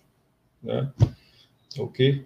Bom, acho que eu já, já passei do tempo, mas eu fico por enquanto por aqui. Depois, se der tempo, eu volto é, discutir mais uma, alguma coisa. Obrigado. Excelente, Marcelo. É, bom, a gente já adiantou um pouco aqui. É, bom, parece que a questão estratégica está muito, muito em voga aqui. É, são perguntas também que aparecem aqui, tá no chat. Gostaria de agradecer a participação de todo mundo. Lembrar que o professor André da Costa também está aqui com a gente. É, professor lá do Departamento de Geografia. É, aqui teria um destaque sobre, sobre a questão, um destaque geopolítico sobre a Belt and Road. Acho que você já comentou alguns. E, novamente, esse, essa é a pergunta, peraí, deixa eu ver, uh, da Sueli. E o Alessandro também está perguntando de como ir além do marketing geopolítico de Belts para uma análise concreta de projetos. Eu acho que, de qualquer forma, há, uma, há, uma, há um questionamento que é esse das questões estratégicas de como a, a região deve se posicionar. Tanto Ana quanto, quanto o Marcelo tem falado isso, é um problema realmente, por exemplo, o Brasil é isso, né? Ele consegue exportar soja a granel, né? Então é uma coisa maluca, né? Nem a, a, a mínima é, é, semi-manufaturar nada, a gente nem transformar em farelo, a gente transporta soja bruta. É uma, é uma das coisas, e isso não tem, isso vem passando o governo de todos, tudo que é matriz ideológica, né? A gente não nem essa, isso inclusive é dos setores, do setor do setor é, da, da, pecuária brasileira é uma das grandes questões. Fala, você exporta soja para lá e ele transforma em frango? Nem por que, que a gente não exporta o frango? É, é, isso era do, da, da, avicultura brasileira, era muito, muito, muito intenso, né? E, enfim, então, e, e acho que o Marcelo chamou a atenção de um outro ponto, né? Aumentou com o Bolsonaro, que esse viés ideológico enorme, mas aumentou a dependência com a China.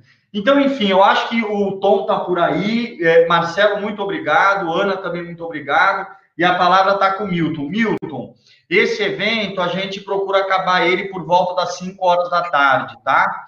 é, tá. em função do, do, dos horários do CEP, Tá bom? Muito obrigado a todos e a palavra está com Milton. Tá, obrigado. Então, como são muitos temas, vou tentar desordenadamente dar uma ordem a interessantíssimas, eh, interessantíssimas perguntas de, de Ana e de Marcelo. Então, vou tentar ser ordenado. Não prometo 100%.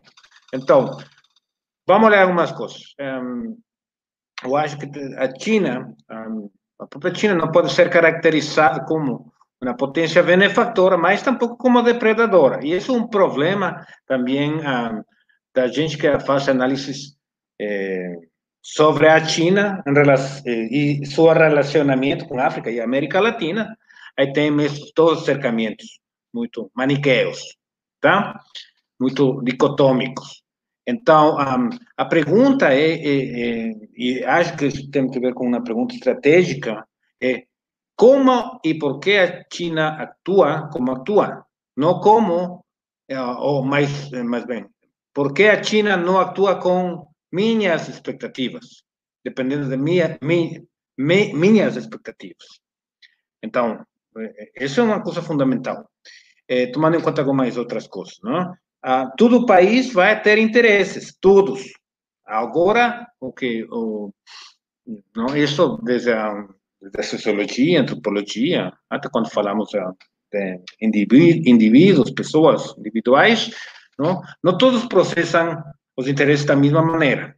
Não? Então, por isso é importante, eh, ao compreender as ideias de longo prazo, imagens, representações, que conformam o corpo de pensamento estratégico chinês, tá? E não só um, um, um acadêmico, assim, para olhar só cultura, sino tentando fazer uma espécie de inteligência cultural, não? neste caso civilizatório, para olhar estrategicamente como está conformado esse pensamento e poder dar resposta desde nossos próprios interesses, tá? mas compreendendo, tá? Compreender para responder, não? e transformar. Então, então temos isso também, tá? Por, eh, aí vamos olhar que, claro, eu falei de confucianismo, mas aí tem um mundo de autores de filosofia, até os tratadistas militares antigos, tá?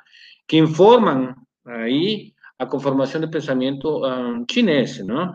Um, que é o pensamento tradicional chinês que em si mesmo eh, tem uma orientação não só cognitiva, mas também prática, estratégica.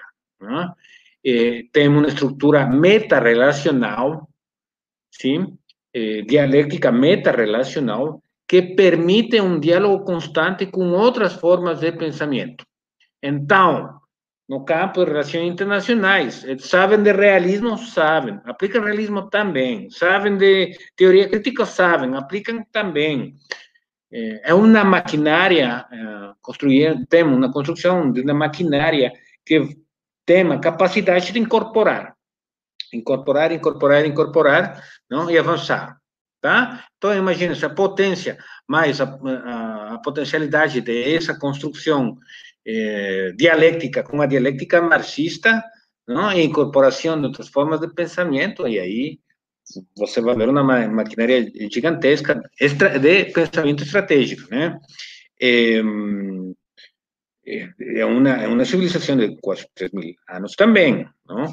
Ah, então, é, aí, se pegamos a, a, a perspectiva é, da teoria crítica de Cox, não? vamos olhar aí três momentos, não?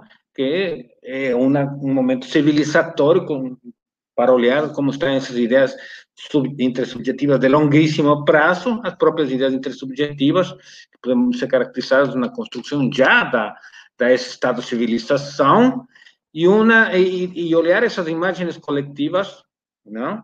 estão aí, que estariam mais perto da possibilidade de compreender a disputa política concreta dentro de uma ordem mundial atual, contemporânea. Tá? Um, então, aí eh, ten, ten, eh, podemos ter também em conta que toda essa riqueza de pensamento está articulada dentro do mundo, eh, de ordem mundial, concreto, atual, em na necessidade, necessidade chinesa de fazer uma enorme acumulação de riqueza para incrementar o poder. ¿no?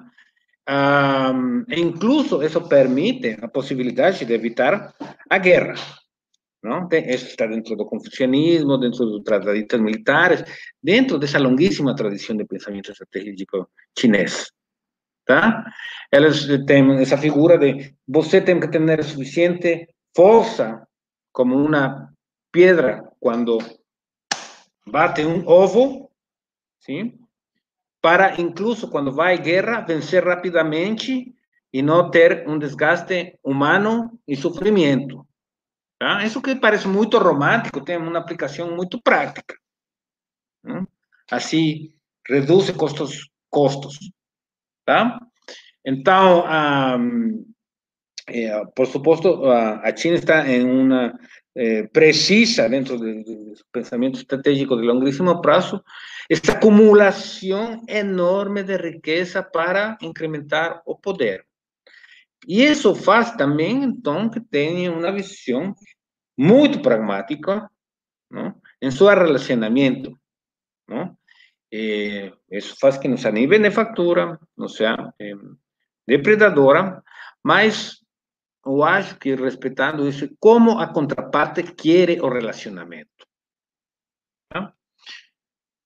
No caso do Sul, não? países como Equador, Brasil, Argentina, né?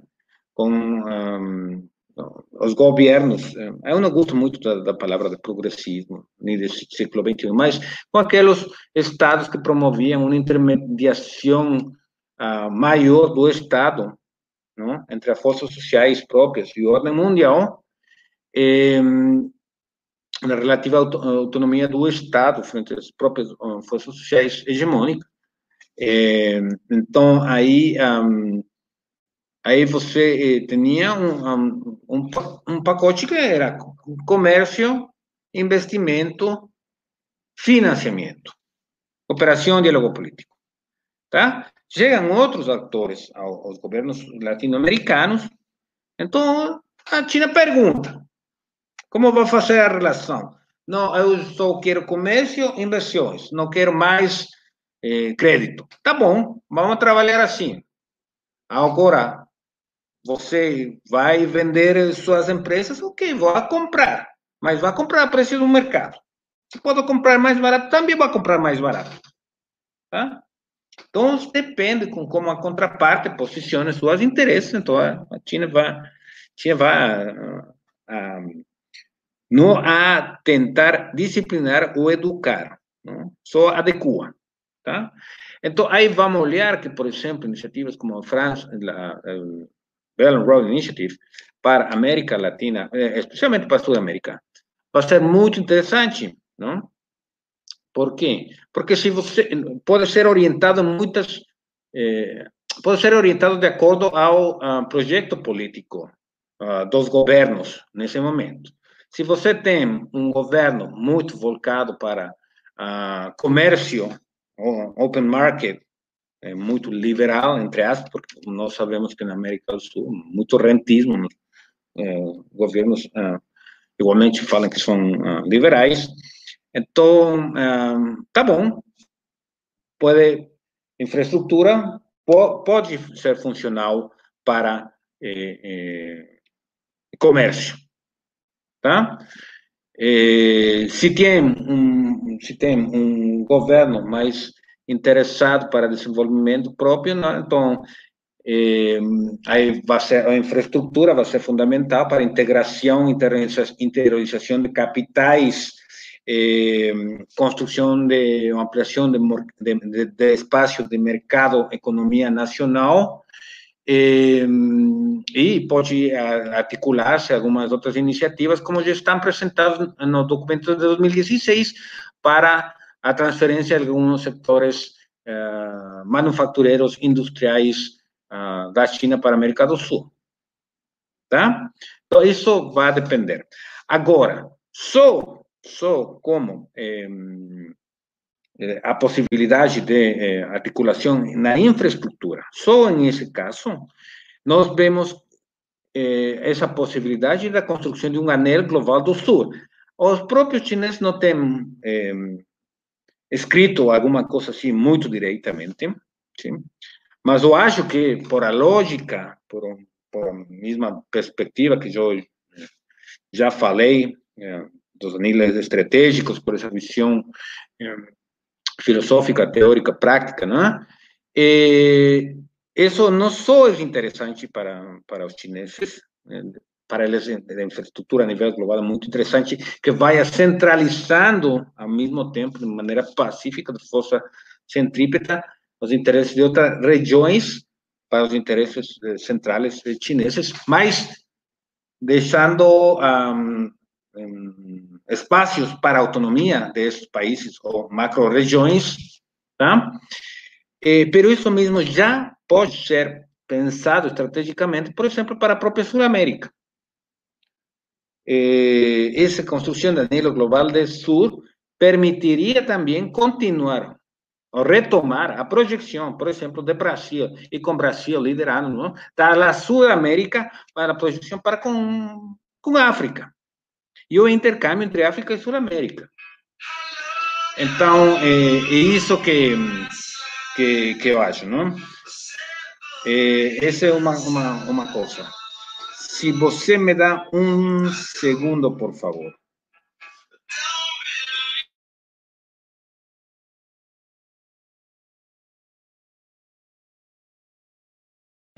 Milton, você desligou o seu microfone. Tá. Então, eh, eu acho que basicamente é isso, não? Agora, um, o outro ponto é, é, muita, muita literatura, não? Muita literatura que um, é, fala de, da presença chinesa e como essa reprimarizou a, a economia de América Latina. Não? Eu acho que em alguma medida sim, mas aí quem fica inocente é nossa própria nosso próprio setor produtivo e nossa própria élite empresarial, que até preferiu de, eh, de, de, de, tomar o dinheiro para o sector industrial e a colocar não, esses recursos no setor financeiro. Esse é um, esse um, um, falta de visão estratégica de nossas próprias élites, tá? Então, eu acho que está aí, aí, sim, a, a China, a, a, a, dimensão do crescimento, não? essa força que ser, sim, aprofunda já uma, um, um problema causado por nossas próprias élites hum, no esse olhar de como manter essa articulação ao mercado mundial de forma subordinada, baseado na exportação de commodities e matérias-primas. No caso equatoriano, é, basicamente, nós somos, estamos, estamos articulados a, a produzir é, aperitivos e, e postres, né? Então, é, e aí a responsabilidade também é de nossas élites, né? Então, bom, eu acho que qual é o tema? No, no, a, a, a, saída aí, a saída, até agora não acho outra, assim, de uma articulação virtual, plenamente virtual, essa integração sul-americana, tá? Não tem outra saída. Uma relação bilateral vai fazer que a gente, aí os países eh, compitam, porque temos, no caso do Pacífico, às vezes tem estrutura produtiva muito similar. Tá? Ah, para isso, para essa projeção ah, sul-americana, em seu conjunto, eh, aí eh, a região precisa também um liderazgo mais comprometido também, da, por exemplo, do Brasil, e com, e com o triangular vai ser ainda melhor, tá? Isso, isso é fácil? Não é fácil, não? mas temos que ter essa projeção também. Tá? E, isso porque, por temas de tempo, até aí, eh, prefiro contestar se tem, não tem alguma outra pergunta. É... Opa, opa. Eu acho. Agora voltou, né? Eu estava tava dobrado. Me escutam? É isso, Milton. É, gostaria só de, de fazer uma pequena é, uma, uma finalização. Ah, explicar a todos a, a, ausência da professora Ana, que teve que sair para uma reunião do Blix Policy Center. Ela já havia dito isso. Deixa um forte abraço, é, afetuoso e com os melhores cumprimentos aí para toda para todo mundo que assistiu. Gostaria também de chamar a atenção e de agradecer a presença dos alunos, diversos alunos aqui que eu vejo presente aqui das nossas disciplinas, dos nossos cursos, e imagino que também do, do curso do, dos cursos do Milton. É, e para finalizar, agradecer ao professor Milton, é uma, é uma, é uma, é, foi uma discussão extremamente interessante. Eu acho que trouxe para nós a questão da estratégia, não só da China, mas as estratégias também que podem ser tomadas retomou também é, esse debate, que é o debate dessa lacuna estratégica muito forte do cenário brasileiro, que, que, que muito ficou latente nas falas da, da Ana e, e, do professor Marcelo também. É, a questão disciplinar, né, Milton, que você traz, eu acho que, também não só você, mas é muito interessante, né, porque você veja, o professor Evandro da, da Fundação Getúlio Vargas, ele tem feito um esforço de mostrar como a China, ela tenta se adaptar às questões internas, né? Então é, é isso é um grande exemplo de como que é, é muito mais ela está é, é, a, a mercê das suas vontades, obviamente, tal, mas ela está também interessada em cumprir as obrigações que os países colocam a ela e é, executar os seus planos e tocar o barco, né? No, a, cabe a nós, eu acho que o Milton deixou muito claro isso, né? Cabe a nós, né? É, estabelecer é, é, visões estratégicas, formas de agir, formas de se relacionar com os interesses chineses e formas de se relacionar com os nossos próprios interesses, né? É, então, é isso.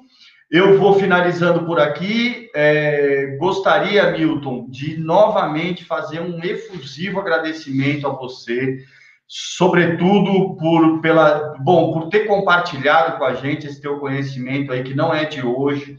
Você é um pesquisador de longa data, que a gente tem uma imensa admiração é, aqui no Brasil e, e, em especial, aqui no Centro de Altos Estudos, a gente tem feito um esforço imenso para que a gente tenha palestras e debates de, de, de, pessoas que realmente são interessadas e dedicam aí é, é, suas, suas investigações e pesquisas à, à China, né? É, agradecer demais ao Marcelo, que prontamente aceitou o convite, que, para quem não sabe, também é um grande amigo do Milton. É, a professora Ana, que não está presente aqui. Gostaria de tornar público também o um agradecimento de alguns professores que me mandaram mensagem no particular. Professora Ana Luísa Viana, que hoje está na, na Federal da Bahia como professora visitante da área da saúde, mas está muito, muito interessada na geopolítica global que a Covid também está trazendo isso, é, é, a gente espera logo mais tá, tá trazendo uma discussão sobre isso para cá, para o nosso ciclo de debates, em função, bom, a gente viu o que aconteceu no Brasil, né, é, não tivemos máscara no, no começo, respirador, enfim, tem toda uma questão de fatores produtivos e de, e de, de, um, de um atraso na nossa, de uma perda industrial que a gente teve aí, que muito nos custa em, em momentos de crise como esse.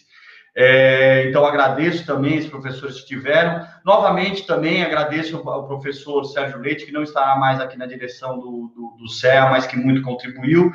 E, por fim, eu agradeço aqui ao Francisco, nosso aluno bolsista, que teve na parte operacional aqui, muito ajudou a gente. Parabéns, Francisco, pelo excelente trabalho. E, Milton, se você não tiver mais nada a falar, eu, Marcelo, eu vou encerrando por aqui. Tudo bem? Eu só queria Tudo agradecer bem. mais uma vez o, o, convite de estar aí com, com o Milton. Obrigado a você. Igualmente, muito obrigado por o convite. Um abraço, Marcelo. Um abraço, Paulo. Um abraço um grande abraço. Colegas. Nos vemos no próximo ciclo.